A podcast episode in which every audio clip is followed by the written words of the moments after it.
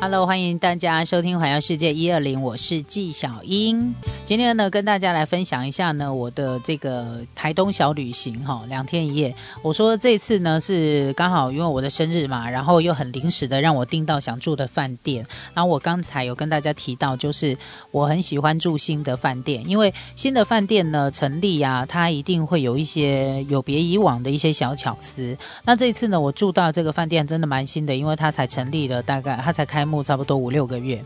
那呃是一间有地下停车场的饭店，但是我说真的啊，就是替地下停车场的那个停车位其实不太足够，哈，不太够，所以呢。这个大概大概就是先到先停这样。那从到地下停车场的时候，我就觉得有一个有一个巧思，因为我在那个地下停车场里面，它大概可以停一二十部的汽车，然后呢，其中有两个到三个是给电动车停的停车位，就是特斯拉可以停的那种停车位哦。你要充电的，它是有充电站的。我觉得这个真的是巧思，因为我们也可以看得出来，为了我们的能源，为了我们的环境，可能未来哦，这个电动车它应该是一个趋势。所以渐渐的，你看新饭店的成立呢，他们也会有保留呃这个电动车充电站，这样子以后呢。电动车它当然就会方便很多，虽然我是没有看到电动车去停啦，但是呃，这个设计我觉得它就是一个巧思。那另外就是它选择的地点呢，就在台东火车站附近，用走路大概五分钟就会到。那你会想啊，如果你自驾旅游，那你说停车位不足怎么办呢？诶，没有关系，因为附近这个地方有很多公有的停车位，而且是免费的哈，所以我觉得也蛮棒的。就是你开车的话，你也不用担心没有地方可以停车哈，停车位。也是蛮多，我觉得这是花东地区一个很很大的优点。为什么很多人喜欢自驾到华东地区去旅游？我不是，我觉得不是没有原因的，因为你不用担心找不到停车位，好吗？即使是在廉价的时候，哈，好，那这个是我第一个看到的一个巧思。那另外哦，就是以前我们在呃看这个饭店的时候呢，大家在成立饭店的时候都很喜欢把大厅做的很气派，有没有？就是那个。柜台呢都很长一个，但是它不见得那个办入住的或者是退房的速度很快，就是喜欢把那个部分做得很大。可是因为随着呃时代的进步、科技的进步，现在很多人他不一定是用。呃，就是现在很多人订房哈，他不一定是直接打电话到饭店去订房，他可能是在他官方网站上订房，也许他使用的是订房网来订房，好，这个都非这个都以现代人的处理方式，大部分都是这样。所以现在的大厅呢，他不会做那个乐乐等的那种柜台，他这个柜台大概就是够用就好，而且呢，在办理那个入住的手续的时候，速度也都快的很多。然后再加上，因为我们今年有这个安心旅游补助，所以呢，一般来说。你只要入到柜台去报到，大概可以拿到房卡，你很快就可以到房间去休息了。可是呢，现在因为还有这个安心旅游补助，你还必须要查询嘛。我也发现说，诶，虽然柜台人不多，才两个。呃，负责的就是两个工作人员在办那个 check in，但是速度真的都蛮快的，包含你在那个呃查询那个安心旅游补助的时候，然后再加上可能也因为是廉价的关系，所以呢，呃，这个人来人往，你就会看到整个饭店它不是一个很大的饭店，大概是中型饭店，饭店的房间数我觉得大概可能是一百，大概是。一百间左右吧，上下差不多是这个，差不多是差不多是这个房间数，然后人来人来人往哦，因为你大概可能下午的三点以后开始 check in 的时候，大概就会陆陆续续，我到的时候大概是五点多，所以陆陆续续已经有很多人要要要来办入住手续了，诶，它速度还是有。一定的一个 tempo，我就觉得哎，这蛮棒的。而且现在也都会呃设计比较多，可以让大家呢到了饭店的时候，在办理入住的时候，可能还有就是同行的朋友啊，或者家人啊，可以休息的地方，或者是呃让小朋友呢有可以转移注意力的地方。我觉得这个部分也都做的，这个部分我觉得做的蛮妙的。然后以前大家在。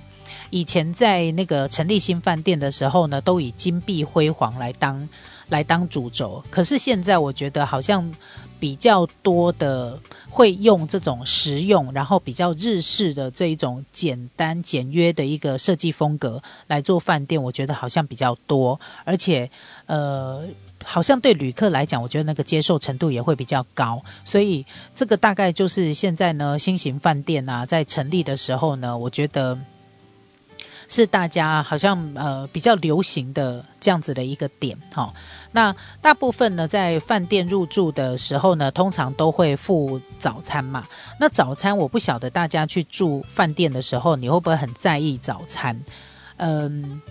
大部分都是还蛮丰盛的，就是你想得到的东西，中式啊、西式啊、面包啊、粥啊、饭啊这些大概都有。可是很多人对于呃早餐的要求啊，就是反正有的吃就好。那有的人就喜欢那个。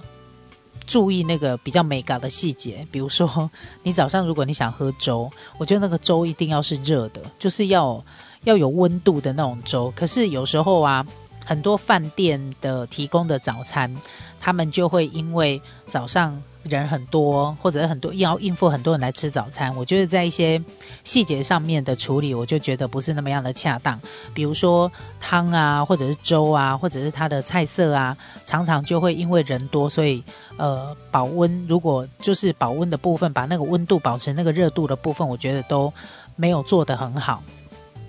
然后再来就是呢，美味的程度，因为。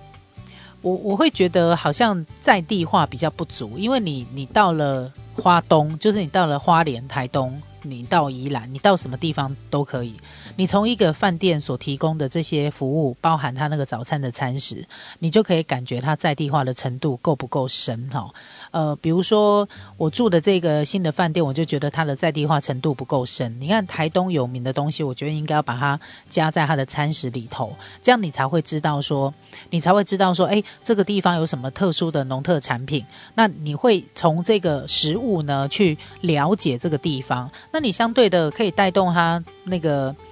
呃，当地的农特产品的这个销售啊，因为你会知道说，比如说你可以介绍说，哎，这个是台东哪里的米呀，然后呃，台东台东的火龙果啊，然后台东的世家啊这些，呃，把它的这个农特产品可以从他的餐食当中好去展现出来，我觉得这无形当中也是另外一种。